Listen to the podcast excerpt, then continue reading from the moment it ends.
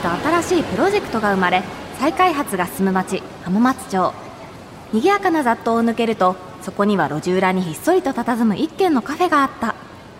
そこは元経営学者のマスターのもとにビジネス界のトップランナーから異端児まで集う風変わりなカフェだった。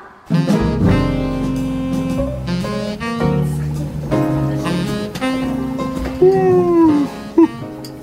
マスター眠そうですね。相変わらず。い やこれはねまあ自分史上最高に深刻な睡眠不足なんだよね。でもいやお店のね将来について考えれば考えるほど夜答え出なくてさ。そうだ。先週睡眠の専門家をこちらに招待するっていうお話どうなりました？ああそれねありがたいことに実はこの後お越しいただくことになったんだよね。筑波大学教授で株式会社睡眠代表取締役社長の柳沢正史さん。山中伸也教授も受賞したブレイクスルー賞の受賞が決まっているんですよね。もう一人は？人工知能や脳科学の専門家で株式会社オンギガンツ代表取締役の松田悠馬さん柳沢さんと松田さんで睡眠をテーマにお話しするんだよ。マスターあちらから向かって来られるお二人ひょっとして。あ本当だ。いらっしゃいませ。浜松町イノベーションカルチャーカフェへようこそ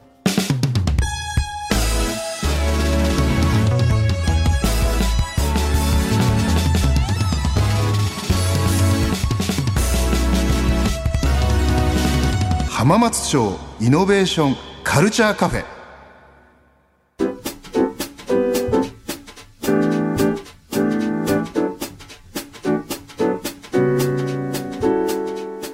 浜松町イノベーションカルチャーカフェ。今週は常連さんに株式会社オンギガンツ代表取締役の松田悠馬さん。そしてお客様に筑波大学国際統合睡眠医科学研究機構機構長教授でいらっしゃいまして株式会社睡眠代表取締役社長でもある柳沢正史さんをお迎えしました。松田さん柳沢さんどうぞよろしくお願いします。よろしくお願いします。松田さんのプロフィールです。松田さんは大学院修了後 NEC 中央研究所に入所東北大学との脳型コンピュータプロジェクトの立ち上げ博士号の取得を経て独立されました。2017年にはオープンイノベーションを支援する合同会社アイキュベーターを設立し共同代表に就任。その後株式会社オンギガンツに社名変更し代表取締役に就任されました。はいというわけで松田さんよろしくお願いします。松田さんねもうあのこの浜カフェは常連でいらっしゃって、はい。前回のご来店が去年9月のええ学びをアップデートするという回だったんですが、はい。半年ぶりに来ていただいたということを、もう半年も経ってないですね、ぶりに来ていただいたということなんですけど、このオンギガンツっていうのはどういう会社で松田さんがどういうことをやられているかっていうのを教えていただけますか？あはいわかりましたえーっとですねまあ私あの普段はこう AI の研究者っていうそうなんですよね。ことでまあ研究開発をやってはい、ます。けれ AI のご専門家なんですよね。そうですそうでです、であの、まあ、AI と言っても単純にプログラミングをするとかいうことではなくて、うん。やっぱこう AI アーティフィシャルインテリジェンス人工知能ですね。はいはい。あの人間の知能っていうのをこう解明してその謎を解明してそれをこうコンピューターでもって実現するというそういうことをなりわいにしてます。つまり普通の AI っていうと、ええ。あれは、まあ、いわゆるディープラーニングとかああいう仕組みで、はい。脳みそそのものじゃないわけですよね。そうですそうです。あの単純にまあそういう、まあ、ある意味計算の仕組みみたいなのを AI って我々呼んでるだけでおっしゃる通りで。松田さんが目指しているのはそうじゃなくて、ええ。人間の脳そのものをに近いものを作りたいっていう。おっ。しゃる通りで。やっぱこうデータの分析っていう意味では今の AI っていうのは非常に進んではいるんですけれどもやっぱこう人間に近い学びやっていうところにはまだまだ違いがあると。でそういったところをですねそもそも人間と AI デジタルっていうのは何が違っていてで人間がこう AI を使いながら人間の能力を高めていくにはどうすればいいのか、うん。こういったところも含めて研究開発をしていてあのよりこうデジタルを使うことで人間の価値を高めていこうっていうようなことをですねあの、まあ、いわゆる人材育成っていうところをなりわいにさせていただいてます。いや前回いらっしゃった時もね松田さん、は AI の専門家なのにやたら体体 身体身体ってあ面白かったよね。なんかずーっと体の話されてね。いや逆に言うとそれがやっぱり今 AI の最先端なんだってことがよくわかりましたよね前回ね。そうなんですよ。ちょっとだけね言わせていただくと今のやっぱ脳科学この分野を見ると脳ってネットワークだっていうのがすごく言われてるんですよ、はいはい。単純にやっぱ脳って皆さんこうねこう脳みそみたいなイメージをすると思うんですけど実は脳って脊髄とそのままつながっていて、いわゆる運動神経とか言われますよね、はい。あの神経っていうのがあの人間の脳なんですけどそれが実は体中に張り巡らされてる。実は人間って神経で結ばれたネットワークなんですよねおっしゃる通りなんです。だからやっぱりその体っていうところだからその体がちゃんと休んでいるか、うん。体がちゃんと自分の能力を発揮できてるか、えーいい循環ができてるかっていうことをしっかり意識すると実は脳も動き出すっていうところを、あの私は主張してます。ね。なるほど、というわけでじゃあ今日もぜひ面白い話をよろしくよろしくお。願いいたします。続いて柳沢さんのプロフィールです31歳で渡米しテキサス大学サウスウェスタン医学センター教授とハワード・ヒューズ医学研究所研究員を2014年まで24年にわたって併任。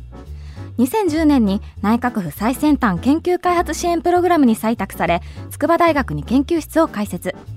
2012年より文部科学省世界トップレベル研究拠点プログラムの国際統合睡眠医科学研究機構の機構長教授に就任されました。活動は国内外で高く評価されこれまで紫綬褒章文化功労者などに加え今年は Google や Facebook の創業者らによって創設されたブレイクスルー賞の受賞も決まっています。はい。というわけで、えー柳さんどうぞよろしくお願いします。よろしくお願いします。もうね今高恵美ちゃんが読んでくださった、ね、経歴だけを見ても、すごい方に来ていただいたというのはもうなんとなく伝わってると思うんですがまずなぜこの睡眠っていうテーマに研究として興味をお持ちになったんですか、あの私最初全然睡眠と全く関係ない、えーことをやってたんですね。はい。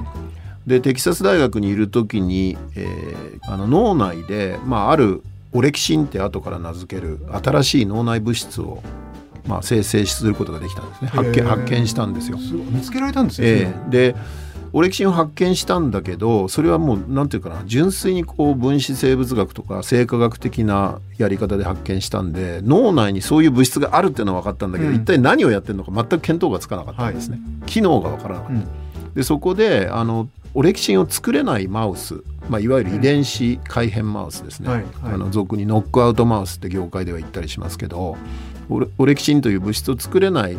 でそれ以外は全く正常なマウスを作って、あのいろいろ実験始めたんですよ。それを観察すればね、比較してみたわけですそねうそうそう、正常なマウスと比較すれば何かオレキシンの機能がわかるだろうと、そしたらなんと私にとっては非常にディザポインティングなことに、ん。まあ基本的に全然正常なんですよ。毛並みもいいし。でそんなはずはないと、これも発見者のバイアスですよね。心理学的なバイアス、絶対に何かある何か？やってるはずだと。でその時にパッと思いついたのがか単純なことなんですけど実験で使うマウスハツカネズミですね。あれ夜行性の動物なんですよ。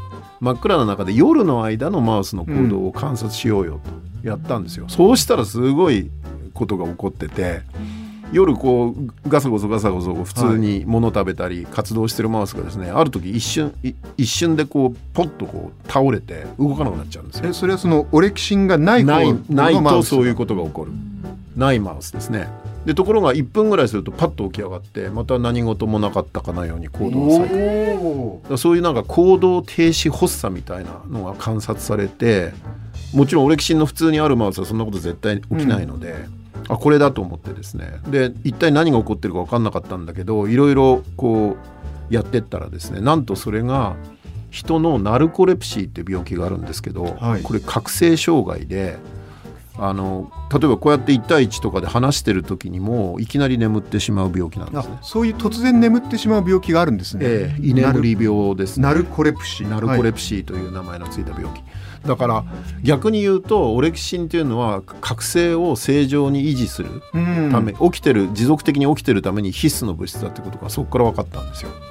それであのああそうか睡眠かってなって私その時点で睡眠のことをほとんど何も知らなかったので、はい。はい。自分で勉強してったら、もう睡眠の方へ行ったんですね。そういう経緯で睡眠の研究だだから狙って入ってったんじゃなくてたまたま自分の見つけたものが睡眠に関係してた。超世界的な睡眠の研究者ですからね、人生面白いですねいやもうやっぱりねあの人のやってないことやった方が面白いですよ、うんええ。なるほど面白いですね。ちょっとこれからもっといろんなことをお伺いしたいんですけど一つはあのもういろんな賞を受賞されてるんですが今回シリコンバレーのノーベル賞と呼ばれているブレイクスルー賞。はいを、まあ、受賞されるということが決まっているということなんですがこちらはどういうことが評価さはい、れてるあの今お話しした話がはい。受賞対象の研究で,、でそれを応用して実は新全く新しいタイプの今睡眠薬があの処方医薬としてしょあもう市販されてるんですね。オレキシンの働きを抑えるはい。薬。これ飲むと眠くなるので。それもあの本当に睡眠薬と非常に安全で癖にならない睡眠薬として市販されてるんですよ。だからそういう部分の睡眠学というところに新しい道を開いたということが評価された。もう単純に学問だけじゃなくてその我々の睡眠を助けるような光景ももうその基礎も作られたと。え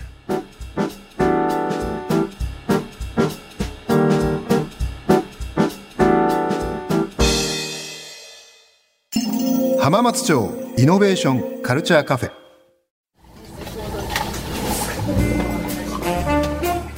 というわけでここからはですね睡眠は私たちに何をもたらすのかというテーマで、えー松田さんと柳沢さんからお話を伺っていこうというふうに思っております。じゃあまず最初にこれ柳沢さんにお伺いしたいんですけどもすごいシンプルな質問でなんで我々これ睡眠が必要なんですか？えはいあのショートアンサーは分かってない。よく分かってない。実はですねなぜ全ての動物が眠らなきゃいけないかってきちんとまだ答えが出てないんですよ。これ睡眠学の最先端の学者の間でももういわゆる睡眠学のビッグクエスチョンの一つなんですね。ビッグクエスチョンなんですね。え。いや我々超ど素人とかしてみると単純に体とか脳を休めるためみたいに素人だと思っちゃうんですけど、うん。はい。そうではないんですか？あのね、えっと、実は睡眠中も脳は例えば大脳皮質のね活動をまあ測ることできるんですけどあんまり下がらない。ほとんど下がらない脳は動いてる。脳は動き続けている。でノンレム睡眠って深さがあるんですけど深い状態でもはい。大脳皮質の活動性ってほとんど覚醒状態から下がらあない。確かにですよ。ノンレム睡眠はどっちかというと深い眠りですよね。あそれもね実は。それもそうじゃないですか？うんちょっと話が。素人的にはレム睡眠が浅い眠りでノンよくそう言われる深いっていうんですがじゃないですか。はい。実はそれあの間違っててレム睡眠はレム睡眠で結構深いんですよ。へただか全然モードが違うというかし違う種類の睡眠。で、ごうん。ご存知のようにレム睡眠というのは夢見の睡眠ですよね夢を非常にビビッドな夢を見る睡眠ですよね、だから脳の中身働き方とかそういうのがすごく違うんだけど実は両方とも深くて両方とも大事な睡眠なんですよ。でい今までねその睡眠中にいろんなことが起こる。例えば記憶の整理が起こるとかいろんなことが言われていてそれ大体ノンレム睡眠中の話をしてたんですけどここ5年10年ぐらい割と最近ですね。今レム睡眠がすごく大事だっていうことがだんだん分かってきて。あの実はちょっと脅かすようですけどね。レム睡眠がのパーセントが少ない人全全睡眠時間のうちのどれだけレム睡眠があったかって平均20%ぐらいなんですけど、うん。そのパーセントが少ない人ほど実は寿命が短い。それからレム睡眠の確かこういう論文が出ててレム睡眠のパーセントが1%減るごとに今後10年ぐらいの間に認知症になるリスクが9%増えるっていう。レム睡眠見よ見よレム睡眠どうどうやってできるか分かんないけど。いやそれでね、はい。レム睡眠ってこれも聞いたことあるかもしれないですけど、夜一晩の睡眠のうちで夜の前半は深いノンレムノンレム睡眠の中でも深いノンレム睡眠が多いんですね。はい。はいで夜の後半はレム睡眠が主体になってくるんですよ、だから睡眠不足になるとどうしてもレム睡眠が先に削られちゃうんですよね。うーん。だから本当に睡眠不足っていうのはやばいんですよね。なるほど。でね話戻すと、はい。そのとにかく全ての動物が眠るんですね。もうちょっと正確に言うと全てのまあある程度以上複雑な神経系を持つはい。動物、まあ、動物ってこう神経系があるから動くんですけども、神経系がある動物はみんな眠るんですよ。うん。で実は5年ぐらい前に衝撃的な論文が出てクラゲも眠るっていう論文なんですけど、クラゲ眠るんですか？えーカルテックの大学院生たちが勝手に出した論文カリフォルニア工科大学のね、ええはい、ええ。あのねクラゲが眠るがどうして衝撃的かっていうとクラゲはですねもちろん神経系は持っててこう傘を動かして泳いだりしますよね。だけどあれ脳を持ってないんですよ。中枢神経。うんいわゆるこう人間だったらこうでっかい脳があるじゃないですか。その中枢神経と呼べるものをクラゲは持ってないんですよ。だから分散神経系というかですね。なんとなくこう神経細胞のネットワークはあるんだけどそれで終わりなんですね。でもそれでも眠るっていうんでだからいかにその睡眠が根源的かっていう話で。逆にすみません。すごいシンプルな質問を逆にお伺い眠るってどう定義されてるんですか、はい。あのあありがとうございます。睡眠の定義って実は結構面倒くさくて、うんその睡眠の定義って4つあるんですね。あ4つあるんですね。4つもある。睡眠って。一つはまずその状態の切り替えが素早い。覚醒してるか睡眠してるかっていうのはこうなんかダラダラしてるもんじゃなくてパッパッと切り替わるんですよ。あのこう目を閉じて今眠りに落ちましたって大体1秒ぐらいの時間分解能で言えるのでだから状態が切り替えが素早くてかつ可逆的なんですね。だから眠ってる動物少なくとも眠ってる動物に十分強い刺激を与えれば叩き起こすことができる、うん。それ定義なんですね、うん。可逆的で素早い。科学的科学的ですそれそれから当たり前ですけど、眠ってる間はまああんまり動かない。全く動かないわけじゃないですけどまああんまり動かあない。んまり動かない、うん。はいそれからさっき言いましたけど眠ってる間は外界刺激に対する感覚が鈍くなってる、うん。すごく鈍くなるんですね。それから4つ目これが大事なんですけど眠らせないでおいてその後眠る機会を与えるとより深く長く寝る。へリリバウンンドっていうんですけどフィードバックがかかってるんですね。だから睡眠の量をある時間単位で見ると一定にするようなフィードバックがかかってる。だから寝寝ないでいるとだから徹夜明けに寝たらすごく深く長く寝るじゃないですか、それそれです。だその4つを満たしてるとその行動は睡眠と見ましょう。なるほど。松田さんどうですか？今のここまでの話。あのー寝ない動物ってね、あのーよく言われてるんですけど、あのイルカの睡眠って結構面白くて、はいはいはい。あのー脳を半分だけ寝かせるんですよ。そうマジっすか？だから覚醒状態だけど寝ているそんなことできるんですか？ええ。っていうね。あのイルカとねある種イルカクジラの類とそれからあ一部の鳥がそれができるんですうん。ね半球睡眠っていうんですけどみ右左バラバラに寝るんですよ。でその間はか反対側の脳を使えば普通に活動ができてる。できるようにできてるんですね彼らは。ほー。すごい世界ですよ。い。や私もそれができたら嬉しいだろうなと思うけど。あのーちょっともっともっとお伺いしたいことあるんですけどあまりにも面白くてちょっともう少し踏み込んだ質問で例えば僕はまあ年取ってきたせいもあるのか正直最近寝つきが悪くなってきてる、でやっぱり酒ののお酒の力を借りないと寝れない時がある。そうじゃない日もあるんですけど逆にただお酒を飲むと今度はすぐ起きちゃう。うんうんそれからお酒を飲まなくても気持ちよく寝れる時もあるんだけど結構稀で3時か4時に目が覚めちゃって、うんでそこからまた寝るのに苦労するみたいな、こういうやっぱり加齢にとよってこうなのかもしれないけど睡眠にこう結構今課題が出てきててまずシンプルな質問でなんでこう睡眠に個人差がこういうふうに出てくるもんなんですか？はいあのこれもショートアンサーよく分かってないとしか言いようがないんですまあねショートアンサーは。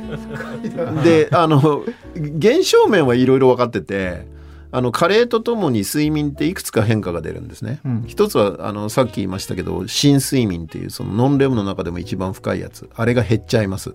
それからレム睡眠も減っちゃいます。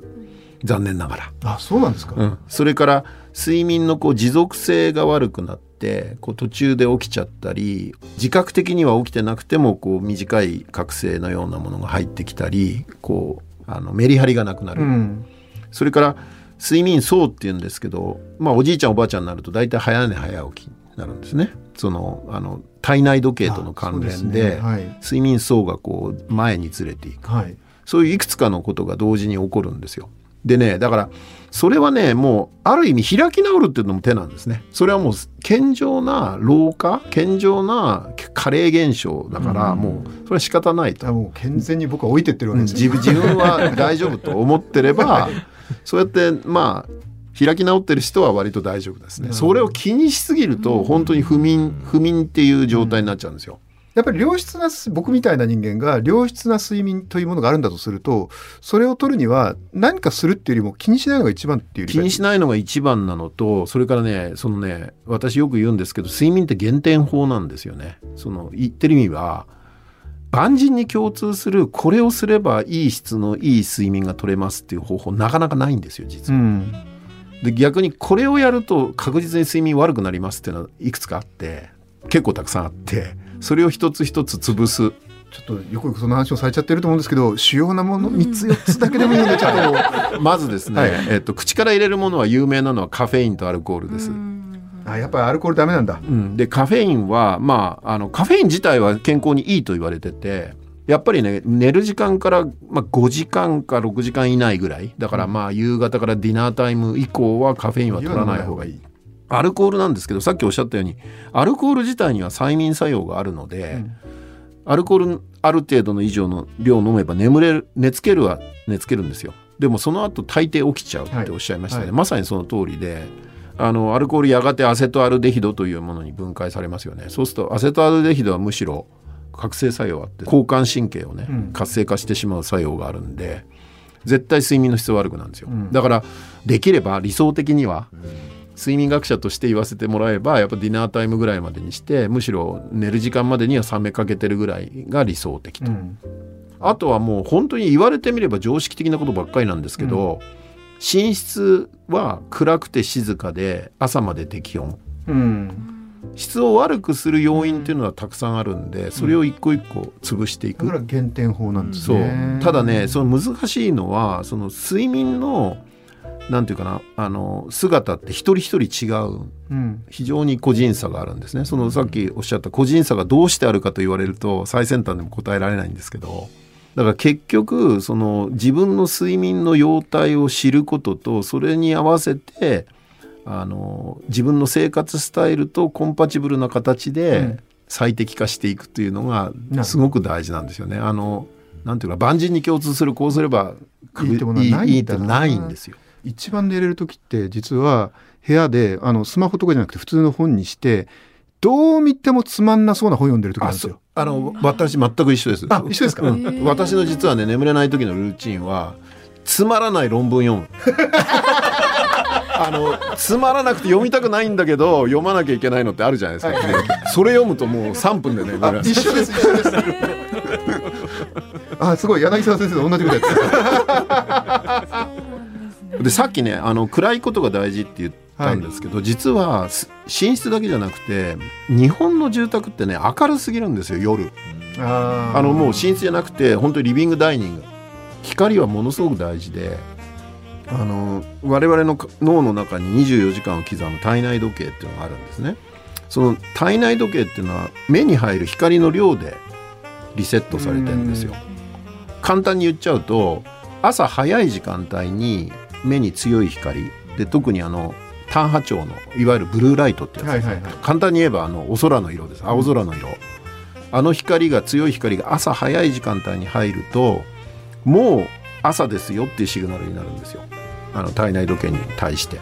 だから体内時計の針がちょっと進むんですよね、うん。で逆に今度夜の時間帯に強い光を浴び続けてるとまだ昼ですよっていうシグナルになって体内時計どんどん遅れてっちゃうだからよくスマホのブルーライトはカットしろっていうそうそう。話でね。スマホのことがよく言われるんですけどスマホってね光量そんなに大したことないんですよ。なるほど。ちっこいから。うんうん一番もっとずっと害があるのはリビングダイニングの光。うんなるほど。寝室も含め。あの照明です本当にろくなことないんですよ。家暗くしよう。間接症ねだけとかねね。え高橋さんどうですか？お二人になんか質問は。まあ、実際睡眠って3分の1ぐらい人生の中でするわけじゃないですか。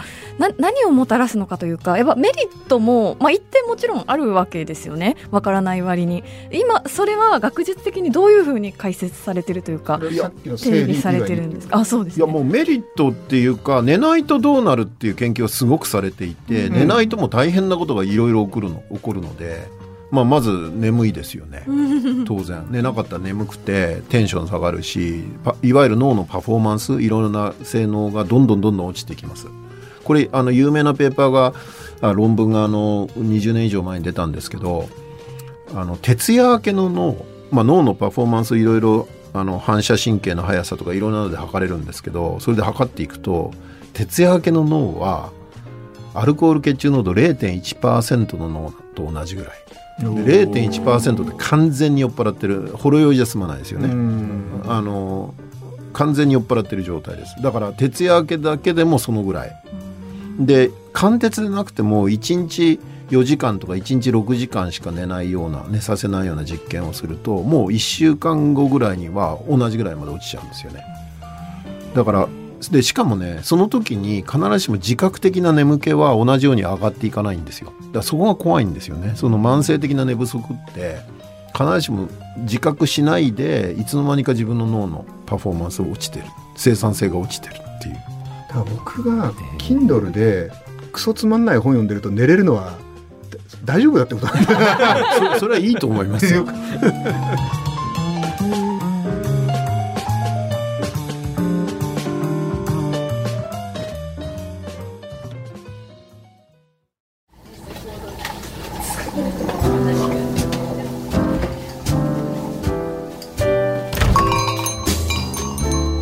松田さん柳沢さんありがとうございました。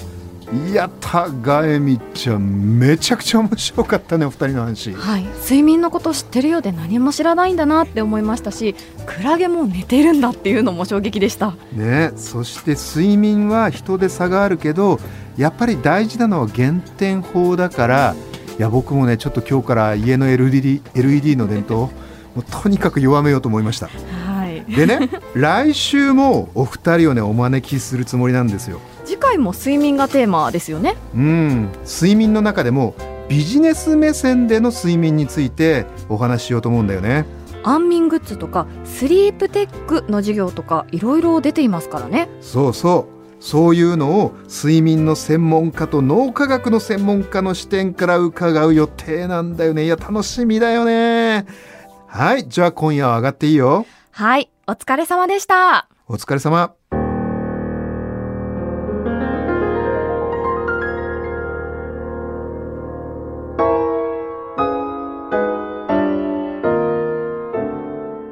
新しいプロジェクトが生まれ再開発が進む町浜松町。